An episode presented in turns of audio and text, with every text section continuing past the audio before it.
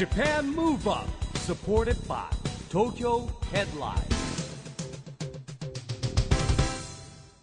こんばんは。東京ムーブアッププロジェクト代表の一木広治です。アシスタントのちぐさです。ジャパンムーブアップこの番組は日本を元気にしようという東京ムーブアッププロジェクトと連携してラジオで日本を元気にしようというプログラムです。はい。またフリーペーパー東京ヘッドラインとも連動していろいろな角度から日本を盛り上げていきます。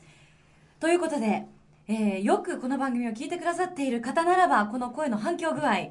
お察しがつくんじゃないでしょうか、我々はまたスタジオを飛び出してきております。はい。公開録音で。すえーそうなんです。私たちは今岡山県まではい。かなりジャンプしてまいりました、えー2月にね三代目 j ソ u l b r o t h e r の岩田さんに公開録音お付き合いいただいて以来の岡山ですね,、そうですね。えー少し久しぶりになりますが岡山県にあるサンタホールの控室に今日はお邪魔しております、はい。今回はですねここ岡山で行われましたトークセッションその名も岡山ムーブアップスペシャルオープントーク岡山から日本を元気にチーム2020の模様をお届けしたいと思います、はい。あのこの岡山ムーブアップはですね岡山から日本を元気にしようってねい,、はいろんなこう運動をやってるんですけども、うん。えー今日のゲストはですね安倍政権で内閣官房副長官を務められている加藤勝信さんにいらしていただいております。はい。はい、加藤さんはですね岡山県選出のお衆議院議員ということでですね、地元で非常にですねやっぱ頼りにされてる方なんですね。はい。そうなんですよね。今回は一部がジャパンムーブアップの公開録音、そして2部はまたパネリストの方を招いてのトークセッション、はい。ということで今回は、えー一部の方をお届けしたいと思います、加藤さんに岡山から日本を元気にするヒントそしてこれからの日本についていろいろと伺っていきたいと思います。それでは公開録音の模様をお聞きください。 Japan Move Up supported by 東京ヘッドライン。この番組は東京ヘッドラインアンファーの提供でお送りします。Japan Move Up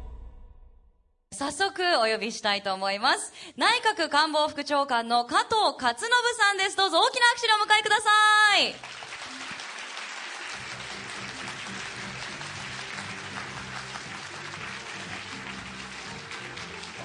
い。よろしくお願いします。よろしくお願いいたします、一言ご挨拶をいただけますでしょうか、どうも、えー、こんばんはですか、こんにちは。まああの番組上はこんばんはで お願いします。あの、加藤でございます。えー、今日はこうした素晴らしい番組に出させていただきまして、ありがとうございます。あの、いろんなトークが展開されることを楽しみにしております。よろしくお願いいたします。はいよろしくお願いいたしますどうぞおかけください、さあそしてですね改めまして本日のゲスト加藤勝信官房副長官ですがここで加藤さんの経歴を、まあ、皆さんご存知かと思いますがご紹介させていただきます。えー岡山5区から出馬されこれまで5回当選。現在は第二次安倍内閣では内閣官房副長官に起用されまして初代内閣人事局長も務めていらっしゃいます、えー大変お忙しいと思うんですがそんな中本日は本当にどうもありがとうございます。ね、ありがとうございます。あの、ね。え僕とですね、はい。加藤さんの出会いというか初めてお会いしたのはですね、あの、まあ、さっきありました、岡山ムーブアップのあーフリーペーパーのインタビューもあったんですけど、実はその前にですね、えー官邸の中で、えー世耕、もう一人のね、世耕官房副長官と中山外務副大臣と打ち合わせしたらですね、廊下で加藤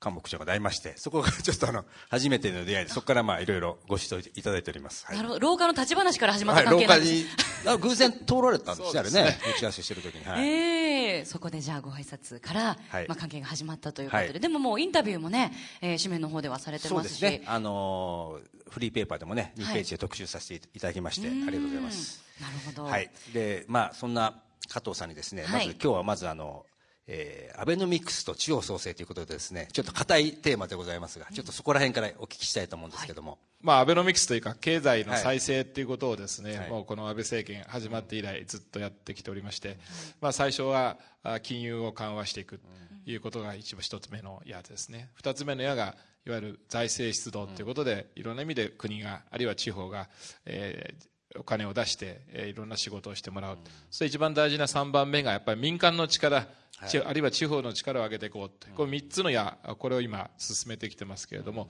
まあ、ちょっと4月に、去年の4月の消費税の引き上げによって、ちょっとこう落ち込んだ部分はありますけれども、総じて言えば、ガーッとこう右肩上がりでですね、久しぶりになってきているんではないかと。ただまあこれがこれから地方へ地方へと持っていくためにもですね、やはり地方の創生をしていく中で、地方とも、地方からも湧き上がっていく、まあこういう状況を作りたいということで、えー今年はえー地方創生元年とこういうはい名を付けましてね、えー今いろんな取り組みをさせていただいてます、なるほど。まあ、それから、あの、加藤さんは結構、あの、安倍総理と一緒に外海外行かれますよね。よく、あの、テレビとか新聞でですね、後ろに映られてるお姿を拝見するんですけども、どどれぐらいのペースで海外は行かれてるんですか？政権がスタートして約2年半はい。近く経ちますけれども、総理は31回外,、あの外国へ行かれてまして、そのうち半分、いや3えー15回、えご一緒させていただいて、まあ、この間もアメリカへ、えー一緒に行ってまいりました。なるほど。なんかこう、だいぶそばにいらっしゃる中でですね、安倍総理というのはどんな人なんですか？そうですね皆さんにお話しできる範囲で、あのぜひ。おまあ、もともと今回の政権に就く前に、まあ、自民党総裁選、あるいは衆議院選挙の中で、まあ、我々も非常に見入られて、ぜひもう一回総理になってもらいたいということで、ずっと押し上げてきたんですけれども、まあ、そういうしあの近くにいる人間だけではなくてですね、こう首脳会談っていろんな方とお会いをする、日本に来る場合もあるし、総理が海外行く場合もあるんですけど、非常に合った首脳からですね、本当にあの信頼を得る、あるいは非常にこの今、大体こう安倍総理と言わずに心臓、心臓ってまあ皆さんおっしゃるんですけれども、まあ、そういう関係を単にこう儀礼的だけじゃなくてですね、本当にそう思っていただける関係を作るというのは非常にうまいなという気がしますね。お人柄もあるんですね。うん。あの、加藤さんと安倍総理はどう呼び合うんですか？いや、それは総理、総理、普段は総理としか申し上げませんけれどもね。はない。そこで心臓って呼んでたら結構な驚きですけどね。そう、心臓に悪いでしょうね。お上手。ありがとうごありがとうございざいま。ますす。はい。ここでですね、あの、ぜひ、地方創生っていうね、話も出てましたけど。そうですね。この番組は、あの、日本を気元気にをテーマにやってるんですが、ここ、岡山では、岡山ムーブアップ。というのが、まあ、地方創生に先駆け2013年1月から、えー岡山から日本を元気にというテーマを掲げて活動をね、はい。えーしておりますが、で、あの、ぜひ、岡山のですね、ポテンシャルを、実は加藤さんからもお聞きしたいなと思うんですけど。はい。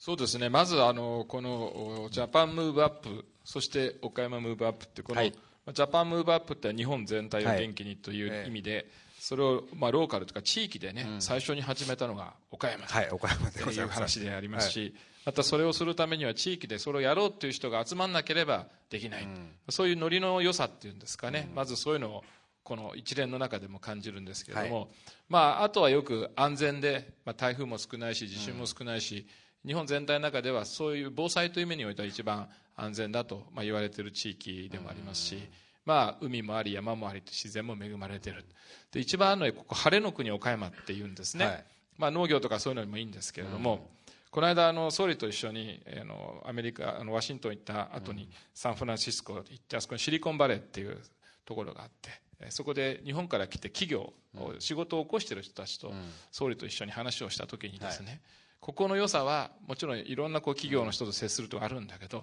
天気がいいのが一番だなぜか、うん。世の中なかなかめげることがありますね、こううまくいかないって。その時でも外出て青い天気を見ると青い日の刺さると、なんか元気になってくる、まあ、そういう意味でもその日本の中で一番晴れが多いっていう意味においてはそれが一番のポテンシャルかもしれないなというふうに思うんですね。なるほど。まあそうですね。雨降ってるとね。まあ雨も必要なんですけど。そうですけどね、はいでもちょっと必どんよりしてると、なんとなく気持ちもどんよりするわけですけど、ね。カラッと晴れてるとね、あまあいいかっていう気持ちになりますね。なりますね。会場に。も大きくうなずかれている方いらっしゃいました。そうですよね。そうん。意外とあの人間っても単純で、そういうところで大きく左右されたりするんですよね。そうですよ。まあ、あのそういう意味で地方創生をしていくためには、やっぱり挑戦しなきゃいけないですよね、で挑戦すればうまくいく時もあるし、失敗することもありますけどこの失敗を次の、まあ、よく言う糧であり、まあ、失敗が財産資産にしていくっていう意味ではそれを一個一個乗り越えていくっていう大変大事なわけですから、はいそれをできうる環境があるんじゃないかなと思いますね。そうですね。あの、まあ、それからですね、地方創生もありますし、あの、まあ、この番組は2020年、あの、東京オリンピック・パラリンピックが決まった20年、2020年目指して、えー元気にしていこうという部分もあるんですけども、この岡山においてですね、こう2020年に向けてって、何かテーマありますかね？そうですね。あの、まあ、オリンピック自身は東京でありますから、はい。まあ、ちょっと離れてはいますけれども、やっぱりその時にそのこれは政府としても、スポーツのイベントであると同時にですねやっぱり文化も含めた、あイベントにしていきたいあるいはそういう意味での発信をしていきたいっていうふうに思います、まあ、そういう意味でこの岡山にあるいろんな、まあ、文化でありえーそういったものも大いに発信をしていき、それを通じてあのこの地域のポテンシャリティを上げていくということだと思うんですけれども、ただそのために一番大事なことはやっぱり一番強みは何なのかいうことをやっぱり我あの住んでる人間地域にいる人間がよく分かってそれをアピールしていかないと、そ外から来るとこれ素晴らしいねって言っても地元からしてみるとなんかはい。まあ普通日常的なものだっていうのもいろいろあると思うんで、だから外の人の目も見ながらここにある素晴らしいものをですね、こう発信していく機会そして大事なことはこういうポテンシャルっていろんな地域も同じように持ってると思うんですが、先に発信した方が勝ちですよね、まさにそうですね。発信力あると勝ちますから、ああなるほど。加藤さんがお考えになる今一番のアピールポイントを押していきたいところどこでしょそうですね、まあ、あのい私が今一生懸命進めているのは岡山の場合はやっぱり果物っていうのがあります、それから今あ農業が地方創生の一つの柱であり、もっと日本の農業輸出をしていこうということで、まあ、ここ1年も日本の輸出農水産物の輸出増えているんですがもっともっと売り出していきたいし和食っていうのは今すごいです。それから今ミラノ万博食の万博もやってますから、やっぱりそういう機会にどんどん輸出をしていく。またそれでじゃあ岡山で農業やってみようとか、あるいはそれを加工してみようとかっていう人が出てくればいいなと思いますね、う加藤さんの一番お好きな岡山の農産物は？果物でも結構です。いやもう桃とぶどうといろいろありますから。いっぱい出ましたね。何か特定にするといろいろ作ってる方たくさんいらっしゃいますけども。ね角が立ちますかあらねの官邸でもですね あの岡山の桃とぶどうあの晩餐会食事会があってですね、えー必ずシーズンでは岡山の桃かぶどうを入れてもらうようにしておりますんで。なるほど、そういった、ねあの中央でのねあの影な力が働いてるということですね。素晴らしいことですね、うんであのオリンピックといえばですね1964年に、まあ、前のかあの夏のオリンピックがあったわけですけど、まあはい、当然ご記憶にありますよね。えー9歳。9 9歳。はい。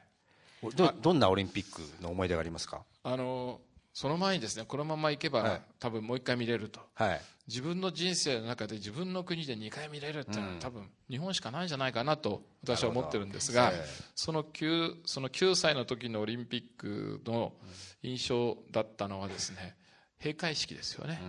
あの閉会式であの選手団がなんかぐちゃぐちゃぐちゃっていうかこう、はい。国別に入るものがな,、なんか表紙に一緒になってで出てきた、うん。あれがずっとつながってるらしいですね。あその時あれ見た時にですねそんなこと知らずに見てて、ええ。いやなんか戦い終わってみんなう 腕組んだりあのしてて素晴らしいなっていう印象が私は一番残ってるんですけどね、そこからだったんですね、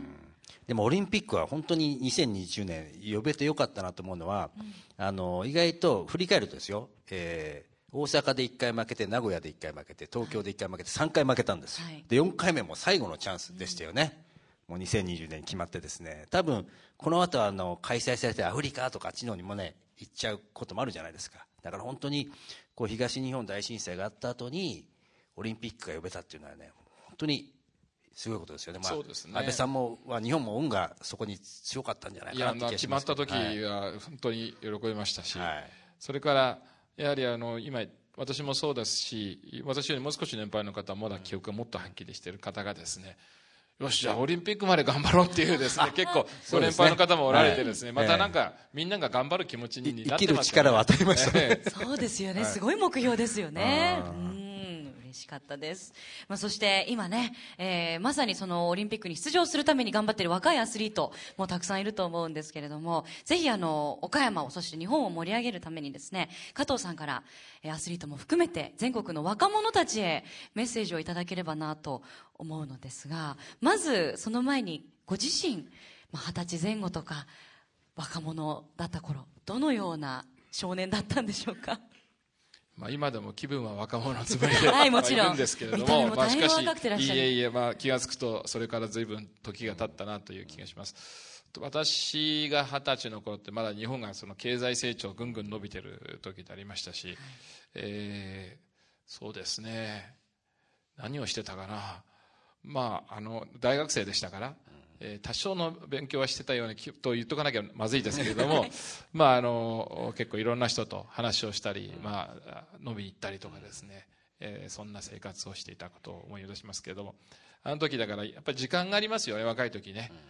だから可能性もあるやっぱりいろんなことを当時いろんな人たちと語り合えたっていう、そんな思い出がありますねその頃から政治の道へ進もうという気持ちはおありだったんですか？そうですね。私小学校の頃の作文でね政治家になりたいっていう作文を書いたことがあるらしいんですよ、おこの間出てきて見つかったんですが、ええあとまあ政治家というよりも、まあ、国のためとか公のためには働きたいなっていうのはずっと思ってましたね、何かきっかけっておありだったんでしょうか？何がきっかけだかよく覚えてないんですけれども、記憶にあるのは子供の頃からですねあの選挙速報を一生懸命いや テレビで見せた記憶がありますけど。え子供の頃ですか、へなかなかいないですよね。市木さんそんな時代ありました？小学校中学校いや僕も実は見てよ見てる方だから。気になって選挙。いやじ実は加藤さんのような行動してました。本当ですか？やっぱりいてましたね。おられるんですね、へえでもあんまり周りに仲間はいなかったんじゃないですか？まあ昨日の選挙速報見た？みたいな。まあ、あんまりね学校ではいませんけどねそうですよいことはね。あでもやっぱ素晴らしいですね。その頃から意識が高かった。いやまあ関心があったということでしょうね。なんかほらデータ放送みたいでちょっとね良かったのかもしれませんね。なるほどね。その当時ね、うーん。でもあの今岡山の企業ですとか岡山ムーブアップのような、えー活動団体が少しずつ増えてると思うんですけどそういう団体に期待するべきことを、まあ、こうやるべきだと思うようなことってありますか？あのややはりあの先ほど申し上げたようにその失敗してももう一回挑戦する、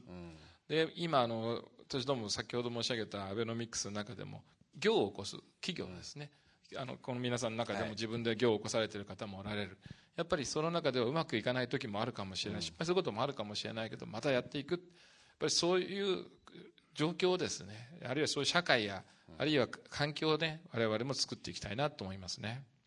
加藤さんからご覧になって今の若者って活気ありますか？いやあると思いますね。でこれだけ世界で若い我々の世代はですね国内から外出てくなんていうのは考えられなかったですけど、これだけいろんなフィールドでですね若い方が活躍してるってすごいなと思いますね。あのね、そんな活動も含まれるんですけども、えー我々がチーム2020とこの番組とあのテーマでもあるんですけども、えー2020年を目指してですね、私は日本を元気にするためにこんなことしますというアクション宣言を皆さんにいただいてるんですが、あのまあ、加藤さんにもですね、ぜひ書いていただいたんですけども、ここであの発表をお願いしたいんですが、えー2020年を目指して日本を元気にしていくためには夢を持ちその実現を目指せる社会を、まあ、実現したいはい、ありがとうございます。こういう宣言をいただきました。はいあの夢を持つって今の時代ねなかなか難しいと言われていたりまたそれを本当にあの継続して夢を見てあの実現に向けて行動していくっていうのはさらに難しいことだと思うんですが、加藤さんも政治家の道を、まあ、一つの夢として掲げてた時代にあのくじけそうになったりとかそういう時ってありましたか？いやもうしょっちゅうですけれども、へーあのまあしかしさっき申し上げた一日寝てまた元気出して頑張ろうよと、まあ、いう思いで。今ここまでは来ましたけれどもね、まあ、あの政治家になるというよりも何をやりたいかっていうことなんで、まあ、それをしていくためにっていうことでがん、まあ、ここまで頑張らせていただいてるのかなと思いますね、加藤さんがお考えになる夢を実現しやすい社会ってどんな社会でしょう？あの日本ってどっちかと一回失敗するとちょっと厳しい状況があるじゃないですか、シリコンバレー行くとですね失敗したもうそれ財産だよ、じゃあそれそれに投資をしようよっていう。やっぱりそういうす環境っていうかね状況をもっともっと作っていきたいなと、だからあのいろんな方と話をすると、まあ、規制がどうとか、あるいは補助金がどうっていうのもあるけれども、はい。やっぱりそういう風土っていうんですかね、えー失敗した人をむしろ重用すると、まあ、そういう話をした時に一緒に安倍総理いたんでいや私もまさにそうですよっていうことをまあ言われたわけですけれども、2回目の総理大臣ですもんね。ななかなかないことですよ。でも、はい。でもそう思うとあの若者今スタートアップとかもねよく聞く言葉ですけれども、まあ、起業してこれから頑張ろう。でも失敗してしまったっていう子たちを温かい目で見守って応援してくれる上の世代の方々の力っていうのは本当に大切なんですね、そうですね、それからまあ失敗云々だけじゃなくてやろうとした時にはい。応援をするそういう環境ですね、やっぱ背中を押されないと、ねうん。そういう起業を目指す方々に何かアドバイスメッセージ一言いただけますか？そうですね。あのやっぱりいろのいろいろなこう準備をしたりいろんなことあると思いますけどやっぱり大事なことはあの何をしたいのかということをきちっと持ってるってことだと思いますね。それからやっぱり自分なりのこうプランプランニングっていうんですかね。スケジュールっていうか、やっぱりそういうのをきちんと持ってる方がやっぱりちゃん企業にまで進むしさらにそこから先にえースタートアップからですねこうぐっと伸びていくような気がしますよね。なるほど。やりたい気持ちだけではもちろんダメで、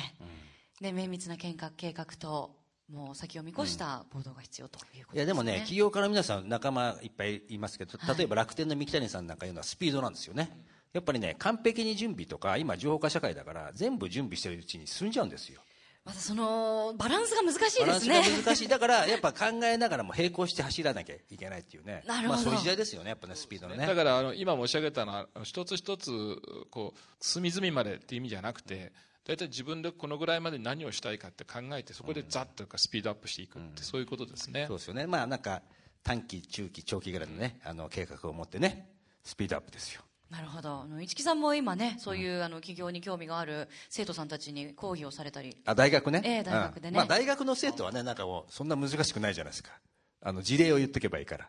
やでも今学生さんでももうすでにね会社を起こしてる方もたくさんいますし。起こしてますよ。起こしてますよ。はい。ええ結構あの講義は緊張されるってつあぶやいてたのをまあ、あの僕の大学院生が中心なんですけど、この間びっくりした一人の大学院生は会社作ってるらしいんですけど、まあ、2年ぐらいやってダメだったらあの会社畳むって言うんですよ。でその間は給料どうするのってアルバイトをすると。で自宅なんでお金はいらないっていう。である意味生活設計はあんまりしてないんですけども、まあ、チャレンジしてるっていうね。ちょっと不思議な組み合わせでしたけどね。いやでもあのシリコンバレーだった経営者の方もですね、立ち上がるまで車の中でずっと生活してたってんですね。でパーキング止めて、えで時々あの公園のあの洗面所で体だったって、い。やいやもう一回あそこに戻るつもりになれば何でもできるっておっしゃってましたからやっぱりなるほどそういうとこあるんじゃないでしょうかね。そういうことですかね、ええ。まあ、力強いってことですかね、はい。たくましいですね。えーもうまだまだお話をですね、お伺いしていきたいところではあるんですが、えーぜひですね、あの、今後の加藤さんのことも最後にね、お伺いできたらなと思うんですが、今後何かチャレンジしてみたいこと、新しい夢、もし終わりでしたらお聞かせ願えますか？まあ、新しい夢というか今ずっとこう夢を実私自身もやっぱり、えーこの 2, 2年半の中でですねやはり日本の元気をまさに取り戻そう日本を取り戻そうとやってきて、まあ、ここまで来ましたんで、まあ、さらにそれをもう一つ一つつ続けていきたいなというふうに思ってますし、まあ、同時にやっぱり東京に比べるとやっぱり岡山岡山に行く中でも私の選挙区ってやっぱり中山間地域が多いんですね。やっぱりそういう中でなかなか厳しい中で頑張っている若い人たちもいるんでですね。やっぱりその地域をしっかり応援をしていろんな人がいろんな事業が展開していっていただきたい。またそれをそういうふう環境っていうんでしょうかね。風土を作り上げていきたいなというふうに思いますね。ありがとうございます。そしてですね、お別れの前に、あの、番組にゲストに来ていただいた方、全員にお伺いしてるんですが、本当に今日も、加藤さん、あの、皆さん、年齢ご存知の方もね、多いかもしれませんが、すごくお若くてらっしゃいますよね、市木さん。若々しい。若々しい、あの赤いネクタイもびっしり今日も決まってらっしゃいますし、ぜひ若さの秘訣、元気の秘訣、お伺いできますか？元気の秘訣若さの秘訣っていうとやっぱり随分年を重ねてきたなっていう感じはするんですけれども、まあ、やはりあれですねやれるまでやりやり抜くっていうかですね、えーそのが一つの元気だろうと思ってましてまあいいやと思った時にはもう終わっちゃうんじゃないかな、まあ、それが私の元気の秘密と、まあ、もう一つはうちあの娘が4人いるもんですから、まあ、まだ小さいんでね、ええまあ、これをしっかり社会人になるまでは頑張らなきゃいけないっていう別の理由もありますけれども。うんなるほど。4姉妹、素敵ですね。じゃ結構、年齢構成はどんなえー感じですか、まだ一番下が、えーやっと高校に入ったばかりでございますから、はい。楽しみですね。いやも大変ですよ4人いたら。そうですよ。女性が多いと、ね、あの、官房いや副長官でいらっしゃいまあわからないですけど基本的に普通で言って 4, 人4名の方がねあの結婚されるとしたらね出す側ですもんね全部。もらう側。じゃなくてえーそうですね、まあ、そこはあまり考えたくないところですけれどはい そうですね。父の心境ですね、今のはね。ままだじゃあ長女の方もまあ、長女もやっと社会人になったぐらいですからね。なるほど、へー。じゃあ続けていっちゃうかもしれないですよもう。そうですね、まあ、どうなるか分かりませんけれど 一気に今表情が曇りましたね、今。ね、歯切れのいい官房副長官からね、あのちょっとあの、ね、あの4人の女性の親っていう感じになりおましたねもうね。もでもねお家でそうすると相当の女性のね比率が高くなると思うんですけどどうですか？あの立場的に。少しお家ではちょっと男性の立場弱いんでしょうか？いやあのそうですね。なかなかあのお5対1ですもんね。なんていうかパンツ1枚で歩いていくってわけにいかないですからねやっぱりね。あーなるほどね。いろいろ気にしますよね、はい。年頃の女の子が。ですよね。なんかやっぱりそういう女性のお思いをきちんと、えあとでもそれぐらいのデねリカシーにねきちんとあれしなきゃ年齢の娘さんたちでしたらこうお父さんネクタイはこうし色にしなさいとかいろいろこう言われます？なんかスーツはこういうのにした方がいいんじゃないとか。そうですね、こう何をしろっていうんじゃなくて、ええ。それよくないねとかね、そういうあきびあの直裁な言い方が多いですけど、ね、ダメ出しが厳しいですね。いやでも父の日にここのネクタイをつけてとか来ないですか？ないですあもうすぐ父の日ですよ。そうです。よ父の日はやっぱり期待を、いや来るときは大体お小遣いが足らないとかね、そういう時のが多いようですけれども、切ないお話が最後にちょっと聞いてしまいましたね、い、やでもこんなお父様だったらね本当に誇らしいですよね。羨ましいですお嬢様方。えそしてしかもね未来あるえ若者ということでね今後の未来にもぜひ期待したいと思いますが、そしてもちろん岡山ムーブアップの活動今日はね少しお分かりいただけたなら嬉しいなと思うんですが今後も応援はしていただけますでしょうか？もちろん、はい。あのむしろムーブアップに頑張っていただきたいなと思う方でありますから、はい。一緒になってやらせていただきたあいと思います。のぜひ今後ともですねご協力をいただければと思いますんでぜひよろしくお願いいたします、よろしくお願いいたします。そねれではテレビだったらいいと思って言ってもらいたい そうですね。若干懐かしい感じももうしてきましたが、それでは、えー最後にですね今日お集まりいただいた会場の皆さんそしてラジオの向こうのリスナーの方にメッセージをお願いいたしますはい、あの今日は本当に短い時間でありましたけれどもね、あの楽しい時を過ごさせていただきましてありがとうございます。本当にあのお元気にしていく、やっとなんかそんな風になってきましたね。はいあのこれをもっともっと前へ進めていきたいというふうに思いますし。そのためにも各地域でまたこういうムーブアップ、そしてその先頭にこの岡山がね立っていけるように頑張っていきたいと思います。よろしくお願いいたします。ありがとうございますありがとうございますジャパンムーブアップ岡山公開録音ゲストは内閣官房副長官の加藤勝信さんでしたどうぞ大きな拍手でお送りくださいどうもありがとうございましどうもありがとうございました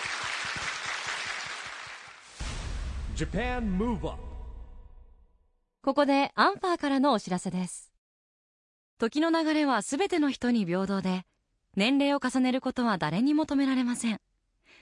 だからこそ人はいつまでも美しくありたい。健やかに生きていきたいと願うのです。しかし見た目だけでは本当のエイジングケアとは言えません。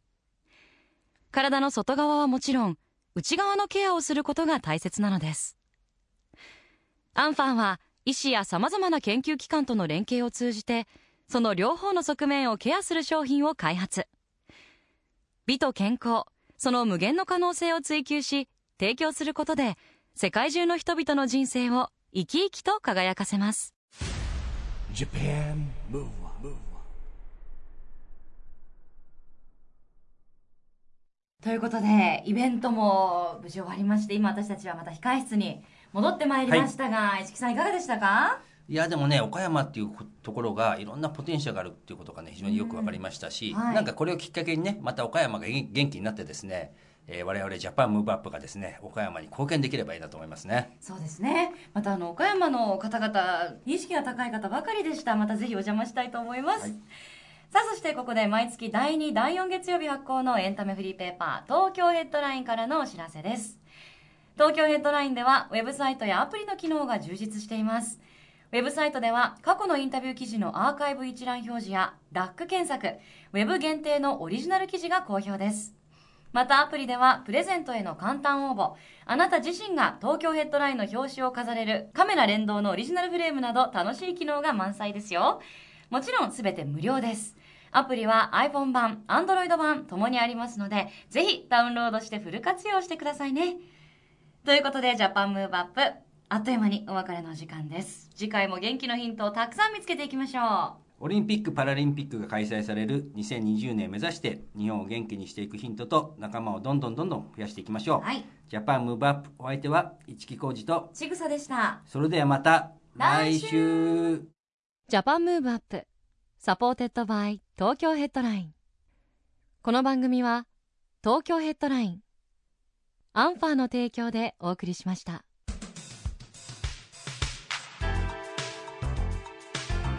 Japan, move on.